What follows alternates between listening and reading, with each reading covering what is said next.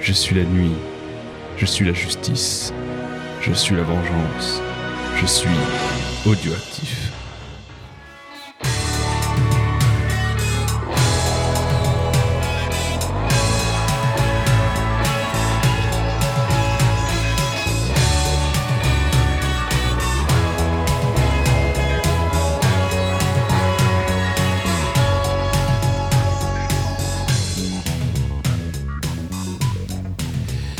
Salut à tous, on se retrouve pour un numéro hors série de Medisca donc dans la veine du mois euh, Batman au sein du label Audioactif. Et pour le coup, je reçois celui qui a, à mon avis, participé à tous les numéros qui ont été sortis sur le sujet, Spades. Oui. T'as participé à tous les numéros Bah, sauf euh, celui de Backlog, mais j'apparais dedans quand même. C'est la magie bah oui, du montage. quand même dedans.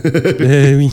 Alors on va parler donc euh, des chansons qui vont accompagner le héros masqué donc dans les différentes œuvres sorties. On commence évidemment par les années 60 et la fameuse euh, série donc qui est sortie en 66 avec Adam West dans le rôle de Batman. On s'écoute le générique Ah, Spades. bien sûr, c'est toujours un plaisir.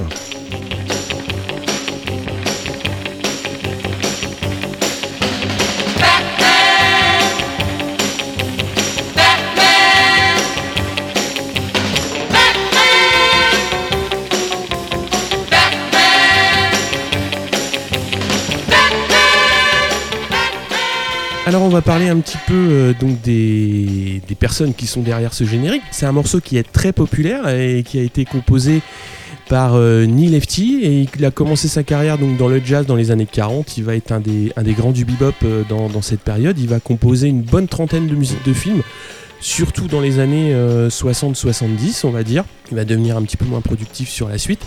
Et euh, c'est Nelson Riddle, c'est lui qui va être entre guillemets l'arrangeur du générique, c'est-à-dire le, c'est lui qui va, qui va diriger un petit peu l'orchestre, qui est également issu du jazz et qui lui aussi va composer euh, donc des génériques de plusieurs séries, dont Les Incorruptibles, Lolita, donc le film de Kubrick, et il va se distinguer dans les années 70 avec le générique de La Croisière s'amuse, dis donc. Ah bah tiens. Comme quoi, hein, on reste dans le, dans le pur jazz quand même. Ouais, ouais, bof. tu voulais nous parler d'une version un peu particulière En fait, ouais, ce thème euh, que tout le monde connaît, moi, c'est, je préfère largement une autre version qui est une reprise par euh, le groupe euh, The Ventures, que justement, tu me disais que tu connaissais peu. Mm.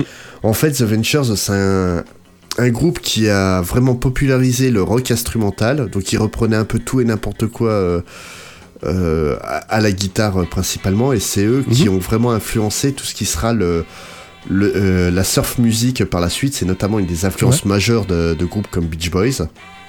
Et euh, en fait, c'est un groupe qui s'amuse beaucoup à, à essayer les, les petits trucs qui sortent de plus en plus à l'époque. Donc euh, tout ce qui est fait comme Flanger et compagnie, c'est les Ventures qui ont popularisé ça.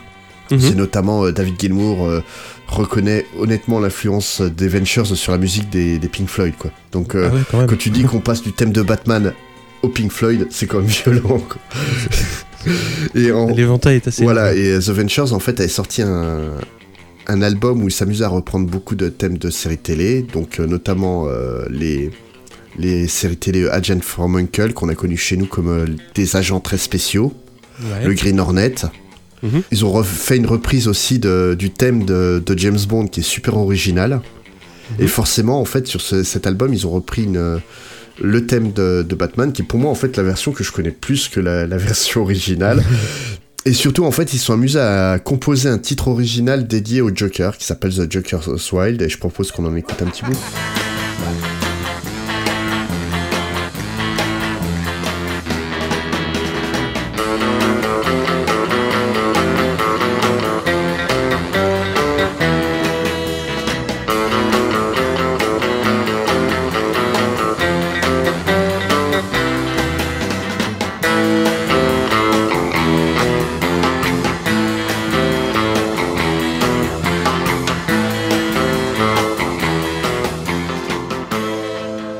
Je sais pas ce que t'en penses, mais moi je trouve ce morceau super efficace quand même, quoi. Ouais, c'est cool. Ouais, j'aime bien. C'est euh, assez original, c'est pas mal.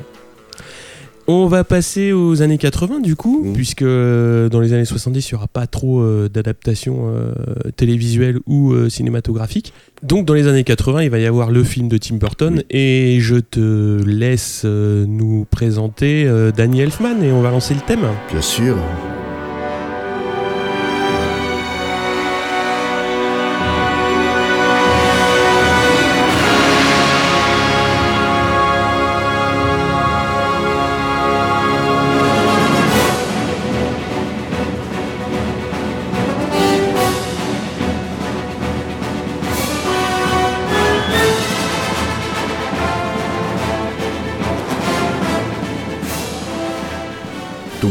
Danny Elfman, euh, je pense que tout le monde connaît maintenant ce nom-là par sa collaboration avec euh, Tim Burton, parce qu'il a fait quasiment l'intégralité de la, de la filmo de, de Burton.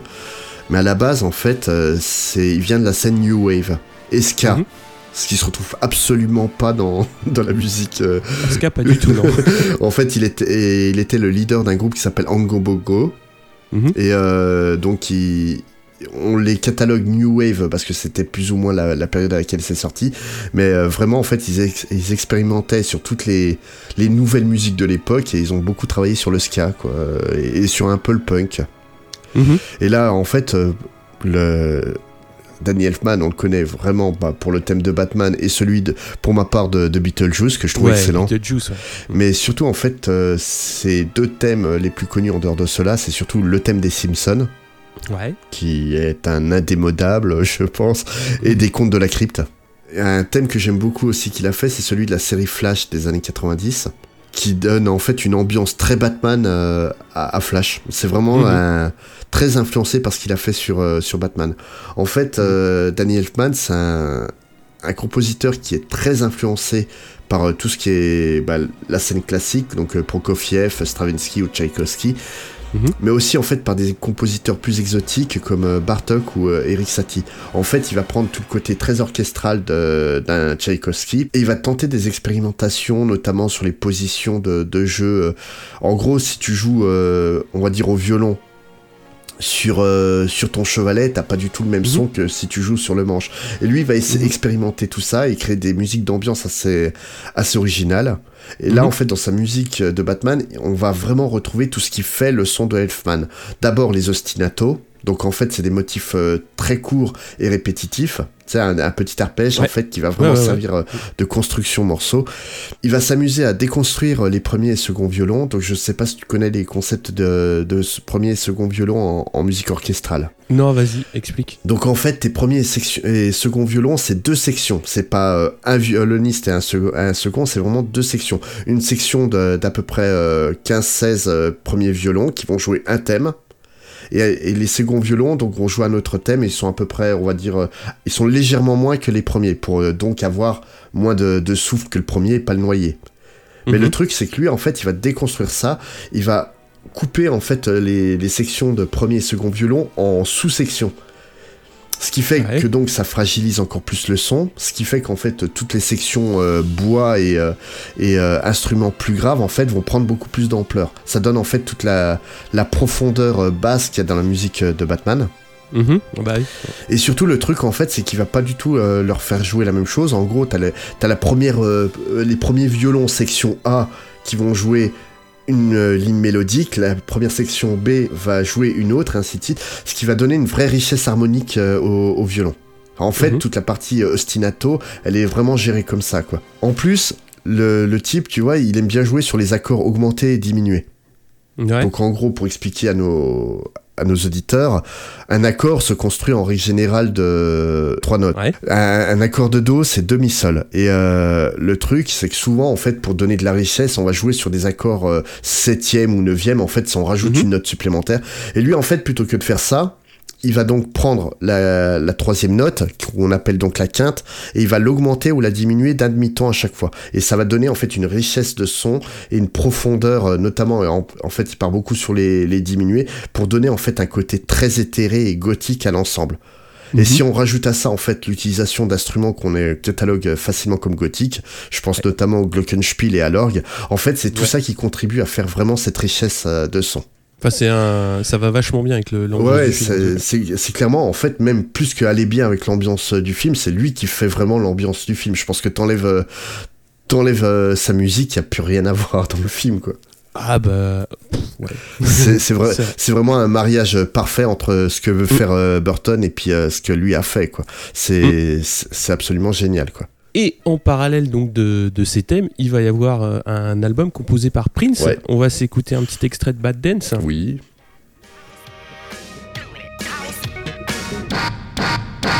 And where, and where? Is the Batman?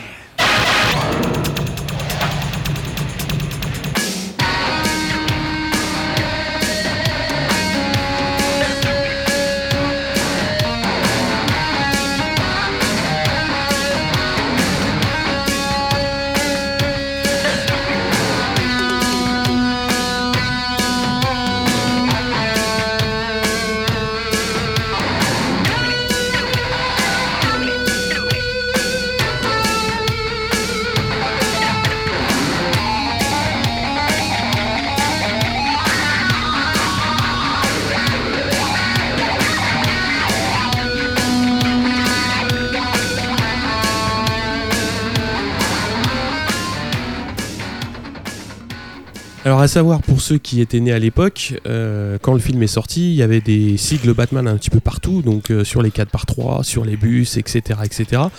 Et l'album de Prince c'est, euh, on va dire, installé dans cette, dans cette dynamique, puisqu'il était énormément joué, il a été pas mal passé en radio. Ouais, C'était la Batmania.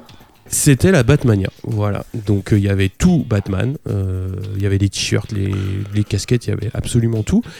Et donc pour parler un petit peu de Prince, c'est un musicien qui euh, dans les années 80 est quand même très populaire et rivalise avec euh, Michael Jackson. Donc on... moi j'ai toujours trouvé que c'était un- fondamentalement différent parce que j'ai trouvé que la palette de, de Prince était à mon sens un petit peu plus large que celle Bah, de en fait, j'ai jamais compris, j'ai jamais compris le, le rapport, quoi, parce que Jackson, C'est le king of pop où il fait vraiment de la pop, Mm. alors que Prince, ouais, il part sur des, sur des thèmes beaucoup plus funky et puis euh, Ouais. beaucoup plus orientés acid jazz et compagnie, je trouve. Mm. C'est très rock, funk et pop parfois. Il a, il a aussi, euh, comment dire, composé des titres qui ont été euh, très très populaires et, et très écoutés. Il va publier quand même une trentaine de disques en tant qu'artiste, donc sous différents noms, puisqu'il y a eu pas mal de, de controverses là-dessus. Mais il va aussi produire des morceaux euh, pour d'autres, en offrant entre autres euh, donc le Nothing Compared to You à Sinead O'Connor ou le Manic Mondays aux Bangles. Donc c'est euh, quelqu'un qui était très prolifique dans, dans sa production musicale. Et il se retrouve aux commandes donc, de la BO de Batman. Et je trouve qu'il va réussir un tour de force assez intéressant dans le sens où l'album est assez varié. Il va toucher à pas mal de choses. Il y a des balades, des morceaux qui sont, euh, qui sont un petit peu construits, notamment Bad, Dance qui est un assemblage de plusieurs morceaux. Et surtout, euh, moi, ce qui va m'intéresser, c'est l'utilisation des dialogues du film qui vise vraiment à lier sa BO au film de, cette manière-là. Après, euh, moi, j'ai toujours un petit problème avec le son de batterie qu'il va utiliser, mais ça, ça c'est ma, comment dire, ma perception euh, personnelle, que je trouve un petit peu daté dans les, années 80. Donc ça, je l'avais déjà, entre guillemets, noté sur un précédent numéro. Mais euh, ouais, enfin, je trouve que l'album se tient difficilement actuellement euh, quand on le réécoute maintenant, puisque je trouve qu'il est vraiment daté et vraiment collé au film. Donc je trouve que c'est un petit peu, un petit peu dommage de, de ce point de vue-là. quoi. Bah, moi, étant, euh, étant relativement jeune quand même à l'époque où est sorti cet album, bah, je connaissais surtout Bad Dance parce qu'on le voyait, comme tu Ouais. disais, partout à la télé. Ouais. Notamment, faut reconnaître un- une chose, c'est que Prince fait un Joker formidable. Bah oui. Ouais. Mais le, le truc, en fait, c'est que l'album au complet, euh, je l'ai découvert euh, peut-être 3-4 ans plus tard. Mm.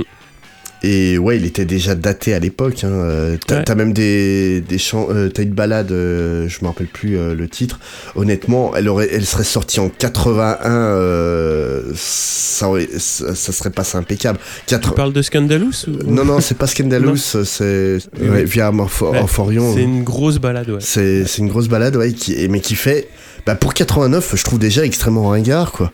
Ouais, non, euh, je le trouve un peu sévère quand tu dis ringard, quoi. C'est daté, mais c'est- je trouve pas que ça Ah non, fr- franchement, ouais, moi tr- je trouve ça, euh, ouais, vraiment ringard malheureusement. Et, et en fait, j'ai toujours eu un peu de problème avec Prince, autant en tant qu'auteur-compositeur, euh, comme tu disais, euh, Nothing Compares to You, euh, c'est un morceau absolument magnifique.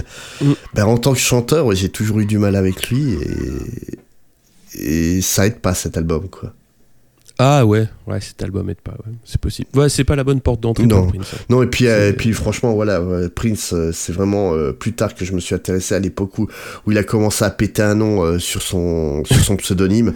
Oui. Et le monsieur était trop chelou pour moi. oh ouais.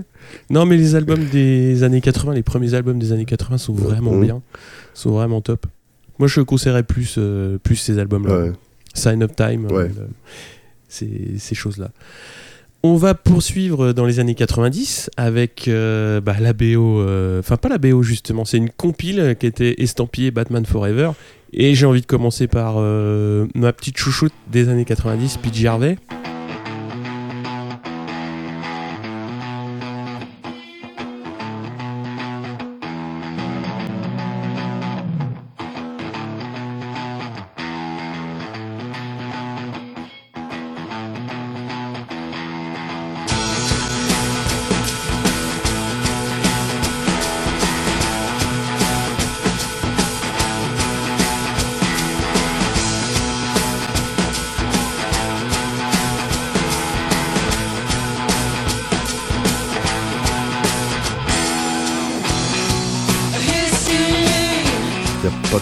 Pas trop- grand chose à reprocher à PJ Harvey, hein, de toute manière, jamais. Ah non, bah voilà, euh, ouais, puis Gervais, euh, comme j'ai dit, c'est un petit peu ma chouchoute, mais c'est une musicienne euh, et chanteuse britannique qui, qui file pour le coup une phase B donc de son, troisième album, To Bring You My Love, donc ça s'appelle One Time Too Many, c'est une phase B de Common Billy, donc euh, qui était un des singles extraits de, de cet album et que je vous conseille si vous connaissez pas. Et en fait, c'est une artiste qui est pour moi euh, majeure dans cette décennie des années 90. Bah, Elle a produit des albums vraiment très bons, donc de Dry en 92 jusqu'à Stories from the City and Stories from the Sea en 2000. Ça va être cinq albums qu'elle va faire en solo. Elle va faire deux autres albums avec euh, John Paris, si je me trompe pas. C'est vraiment une artiste qui, qui sort du lot, qui a été. euh, elle a eu quand même un succès euh, plus, que, plus que notoire, mais elle a été un petit peu étouffée par, euh, par la Britpop euh, Blur Oasis. A posteriori, ses albums sont nettement plus intéressants que ce qui a pu sortir à l'époque. Et euh, c'est vraiment euh, pour moi une, une artiste euh, intéressante sur plusieurs points, notamment les premiers albums qui sont très rêches, très, très durs. Et euh, son dernier album dans cette décennie-là, donc Stories from the City, est, est vraiment bon avec des, des super euh, duos. Et euh, ouais, une très très bonne prod. Moi je trouve que c'est vraiment une artiste euh, ouais, Bah, c'est une, qui. c'est une grande Ouais. dame de la musique des euh, enfin même encore aujourd'hui hein, c'est une grande dame de la musique tout court hein. c'est vraiment si vous connaissez pas PJ Harvey faut vraiment se pencher sur sa disco ça peut que vous plaire quoi Ouais, faut, bah, faut aimer après le rock indé, euh, les, les morceaux un petit peu, un petit peu durs. Mais One Time Too Many, justement, ça m'a vraiment étonné qu'il se soit retrouvé en phase B. Parce que bah, cet album-là, moi, je l'avais découvert. euh, euh, Enfin, l'album Batman Forever, je l'avais pris en médiathèque. Mhm. Et cet album, enfin, cette chanson m'avait tapé, euh, tapé dans l'oreille assez vite. Et euh, tu te dis que qu'elle se permettre de mettre un titre comme ça en phase B. euh, quand tu vois le reste de l'album qui se tient comme ça, c'est vraiment euh, un album vraiment très très bon. mais c'est le problème hein, quand tu fais trop de bons titres hein, faut que tu les, tu les casses Non, mais je trouve que c'est pas mal, tu vois, euh, de, de filer, euh, de filer euh, une phase B comme ça sur, un, sur, sur une compile Ouais. Batman. On pourrait parler euh, dans le même registre de Nick Cave, hein, qui est assez proche de PJ Harvey à cette époque-là, euh, qui se retrouve également sur la BO avec is a Light, qui est, qui est vraiment aussi un très bon titre. Moi, j'aime bien. Mhm. Je trouve que c'est, c'est- ça représente bien euh, ce que fait. Ce que fait Nick Cave à cette époque-là, c'est-à-dire des chansons un petit peu sombres, un petit peu, euh, un petit peu dark. Euh, moi, j'avais bien aimé ces, ces deux titres-là. Et de ton côté, qu'est-ce que tu as bien aimé sur, euh, justement sur cette compile Eh ben en fait, euh, forcément, t'as les deux gros standards de la compile qui ont été bah, les, les titres qu'on trustait tous les charts à l'époque, donc le, fa- le fameux U2, Ouais, on en parlera un peu plus tard. voilà, et la chanson de Seal, Kiss from Roses, Mm. Qui est vraiment un, bah, une très belle balade. Hein, euh, Ouais, mais le truc en fait qui m'a étonné euh, sur cet album, c'est qu'il y a un côté euh, très éthéré. En fait, on se retrouve avec des, des morceaux électroniques qui viennent bah, de la scène trip-hop. Je pense notamment bah, Massive Attack qui fait un tour ici. Avec euh, en plus en featuring avec euh, Tracy Thoms, la chanteuse de euh, c'était But ouais. Girl, ouais, ouais. On a aussi euh, Eddie Reader qui nous sort un, un titre qui est quand même pas dégueulasse du tout, hein, Nobody Lives without, Without Love. Mm. Que je crois que t'aimes beaucoup ce titre-là. Ouais, ouais, ouais, il est très très bien. Quoi. Moi, je connais. C'est pas du tout cet artiste et c'est vraiment pour une balade. Euh, je préfère nettement celle-là à Seal, par exemple. Ouais, ouais, mais ouais, mais après voilà, la, la scène trip-hop, on la prend avec plus de recul aujourd'hui, mais à l'époque c'était quand même très marginal quand même quoi. Mm, Massive mm, ouais. Attack, c'est c'est même si le groupe était est un groupe immense, euh, à l'époque ça restait quand même très très confidentiel quoi. Ouais, ouais, ouais. Et de la même manière, en fait, on va voir euh, bah, les deux morceaux que tu as choisis, euh, PJ Harvey et Nick Cave, c'est parmi les morceaux de, de rock les plus, les plus énervés de, de la compile.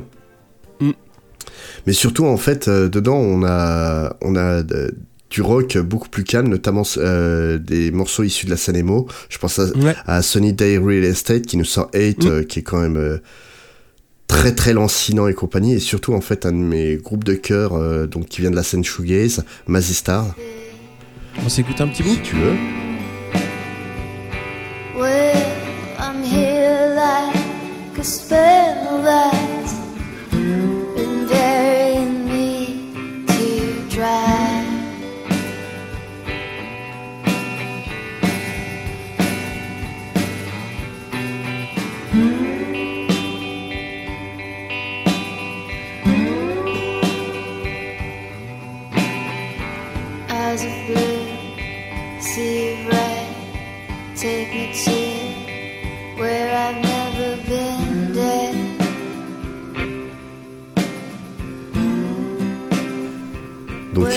en fait, comme tout le monde à l'époque, j'avais découvert avec le, le titre euh, Fade Into You, qui est quand même Mhm.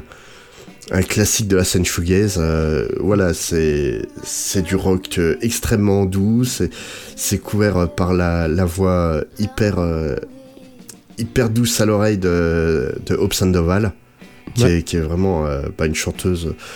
Bah, c'est le type de chanteuse en fait qui s'énerve pas dans ses chansons. C'est vraiment elle est là pour euh, te servir les textes et ça marche à 100% quoi. Et là franchement de, de retrouver ça sur du Batman, je m'y attends pas forcément quoi. Je m'att- Non, je m'attends plus à un truc un peu plus euh, un peu plus on va dire rythmé comme avait pu le faire justement Prince sur euh, sur son album. ouais, mais justement sur cette compile, et bon, sur la, la prochaine, ça va être encore plus flagrant. Je trouve que c'est assez bizarre. Enfin, l'assemblage est assez bizarre euh, de, de titres. Mm. Et, et cette compile, bon, elle se tient quand même pas trop mal. Ouais, non, ça, ça, ça passe bien dans l'ensemble. C'est, il y a le côté euh, plus grande discothèque du monde, volume, euh, volume 37. C'est un peu ça, ouais. mais là encore, il y a une progression qui est à peu près, à peu près logique. Il y a Mm. des, des groupes, enfin des, des artistes que je, dont je comprends pas la présence. hein. Je pense à Brandy, Ouais. qui, est- qui nous sort euh, la balade euh, R&B euh, la plus random du monde. Ouais, bon, Bah, après, voilà, ça passe. Mais et, euh, surtout, en fait, il y a une cover que je trouve particulièrement atroce de The Passenger par Michael Hutchence. ouais, c'est compliqué. Ah, Michael Hutchence, je trouve que, donc, pour ceux qui ne connaissent pas, c'est le- c'était le, chanteur de In Excess. Je trouve que c'est un chanteur qui a une technique irréprochable. Mais alors, cet arrangement, mon dieu, là, qu'est-ce qu'ils ont fait Ouais. C'est un mauvais remix euh, absolument atroce, quoi. Mais, Ouais, pas les meilleurs choix. mais ouais. après, globalement, la compile se tient bien. Justement, on va reparler un petit peu de, de U2, donc, qui avait sorti euh, le Hold Me, Thrill Me, Kiss Me, Kill Me, euh, qui avait filé ce titre-là, qui était à l'époque sorti de, de Zuropa, des, Mm. des sessions de Zuropa, il l'avait pas fini. Et c'était un album euh, que je trouve un petit peu moins facile d'accès dans la disco de- du groupe. Mm.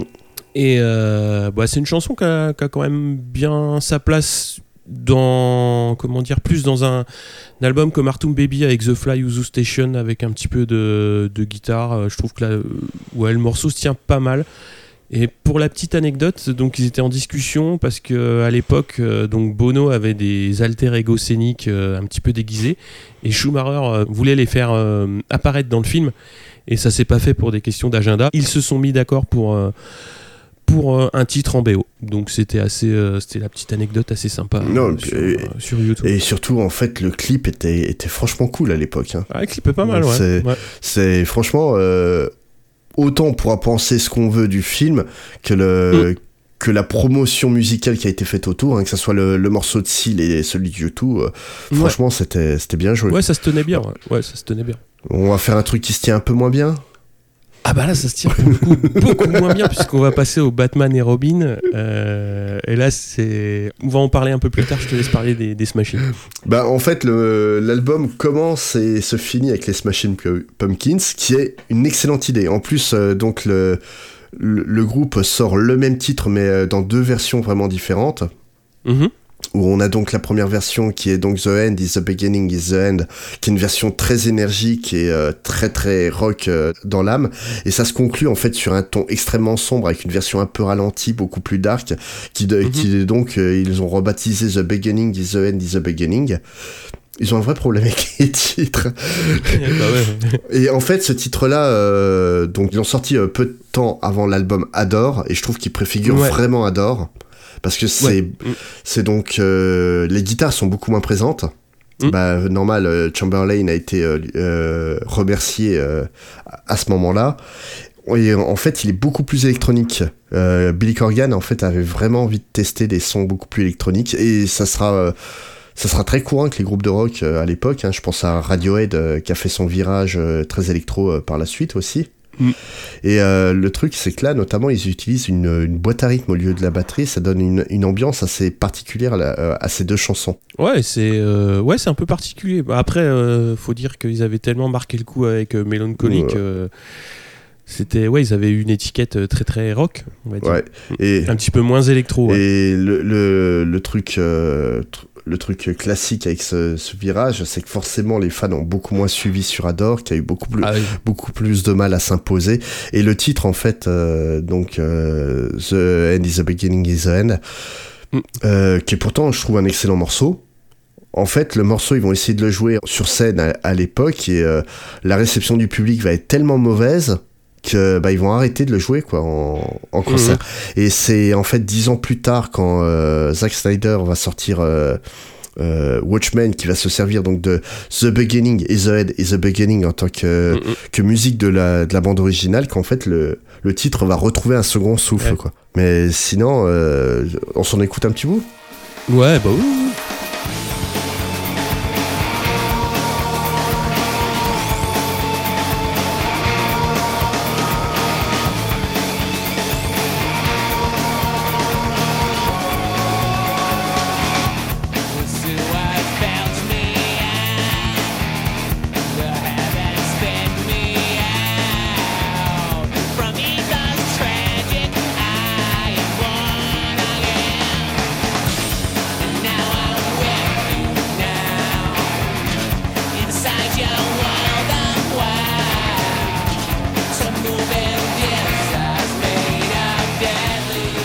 Bah oui, euh, les Smashing, quand même la, la grosse, euh, la grosse tête d'affiche sur, euh, sur cette BO. Mm, Puis là encore pour un titre original quoi comme pour le Mm. comme pour le U2 ils font vraiment de l'excellent quoi.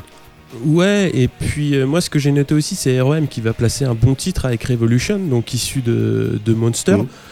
leur, euh, leur neuvième album. Donc on va parler rapidement du groupe. Donc c'est euh, c'est un, un groupe donc, qui, a, comm- qui a eu deux carrières, on va dire une première en 83-87 avec cinq albums très marqués euh, College Radio. Mhm. Et après, ils vont avoir un virage plus large grand public à partir de 88 avec des morceaux qui, qui vont marquer leur époque, hein, comme euh, Losing My Religion, Everybody Hurts, etc. etc.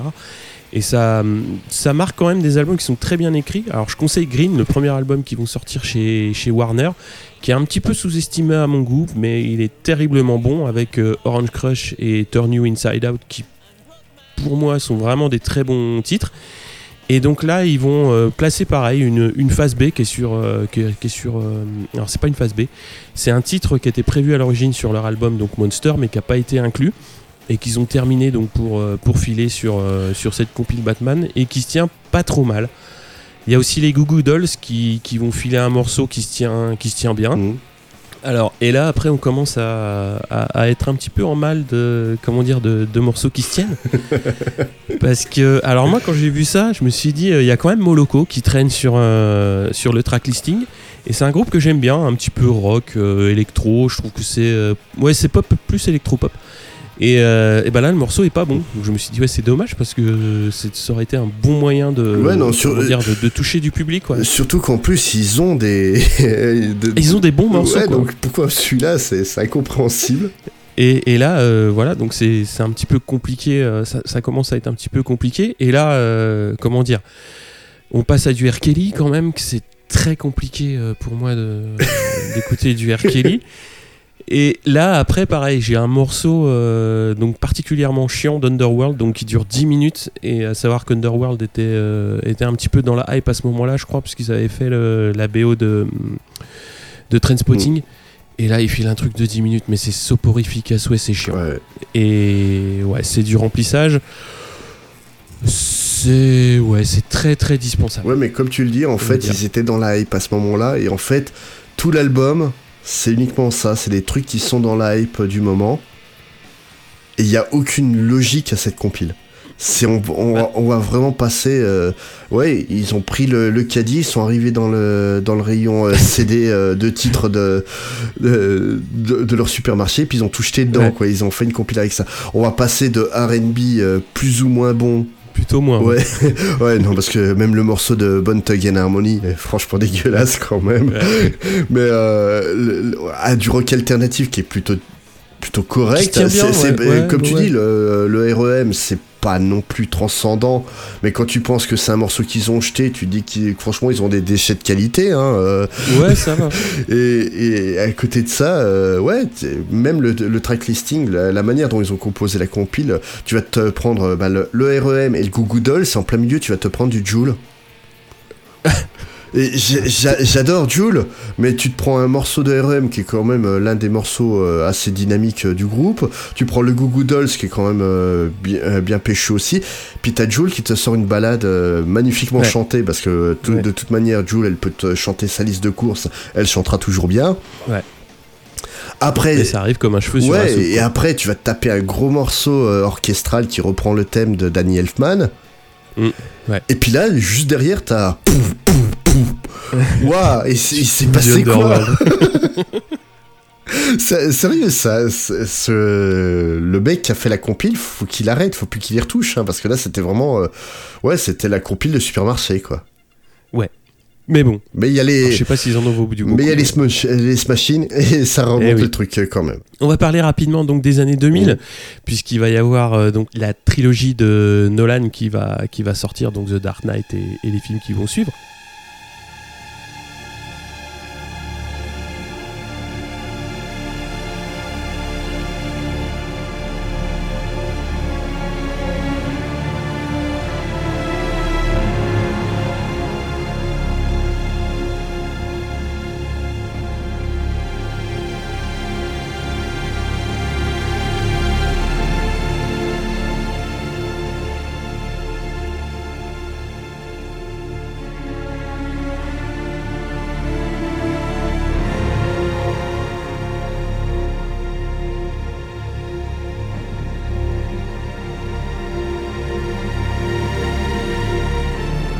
Et c'est euh, Hans Zimmer qui va, qui va s'y coller pour, euh, pour la BO. Donc euh, c'était euh, quand même assez qualitatif, Mhm. on va dire.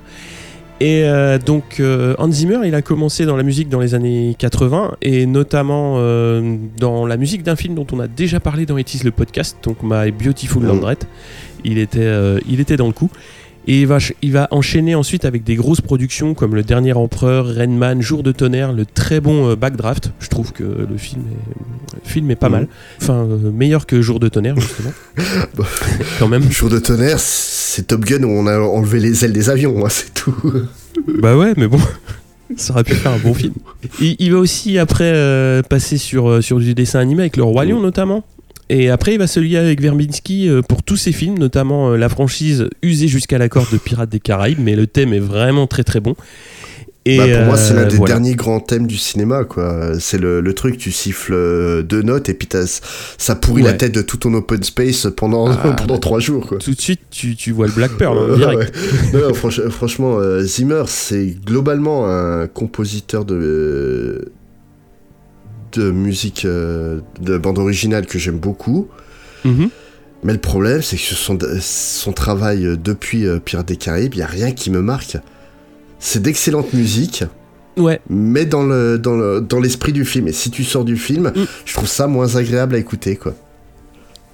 Ouais, c'est euh, ben, pour parler euh, un petit peu plus en détail de celle de Batman, je trouve que elle est vraiment bien. Euh, Enfin, quand tu la réécoutes, elle te rappelle le film. Mm. Enfin, tu as tout de suite les images du film qui, qui, qui, qui viennent, et je trouve que je trouve que c'est bien c'est bien collé quoi. C'est bien foutu on va Ouais. dire. Et euh, bon après, il a continué avec Nolan euh, sur euh, Inception et Interstellar. Bon après, euh, voilà, c'est Hans Zimmer, euh, c'est ça reste une des, des grosses pointures de la musique Voilà, de film. c'est ce qu'il fait, mais Mm. c'est plus un, c'est plus devenu un compositeur d'ambiance qu'un vrai compositeur de thème. Et je trouve ça un peu dommage parce que franchement, euh, quand tu entends les thèmes qu'il a créés avant, ça- c'est il avait vraiment du talent, quoi. Ah ouais, bah oui, oui, oui, oui. Il y a des, des grosses, grosses, euh, gros, gros thèmes qui ont été, euh, qui ont été sortis.